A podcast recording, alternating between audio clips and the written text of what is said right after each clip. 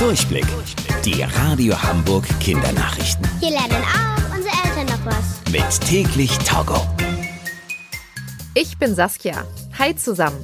Kinderärztinnen und Menschen aus der Wissenschaft sagen, dass ihr zu viel Werbung für ungesundes Essen seht. Also zum Beispiel für Bonbons, Chips und Schokolade. Eine Untersuchung hat gezeigt, dass ihr etwa 15 Mal am Tag Werbung seht, die sich extra an Kinder richtet. Solche Werbung erkennt ihr daran, dass sie zum Beispiel sehr bunt ist, darin Comicfiguren auftauchen oder auch Kinder mitspielen. Die Werbung soll euch dazu bringen, die ungesunden Lebensmittel zu kaufen. Das finden Expertinnen aber schlecht. Denn sie sagen, dass viele Kinder zu dick sind und das ist ungesund. Außerdem könnt ihr von zu vielen Süßigkeiten schlechte Zähne bekommen.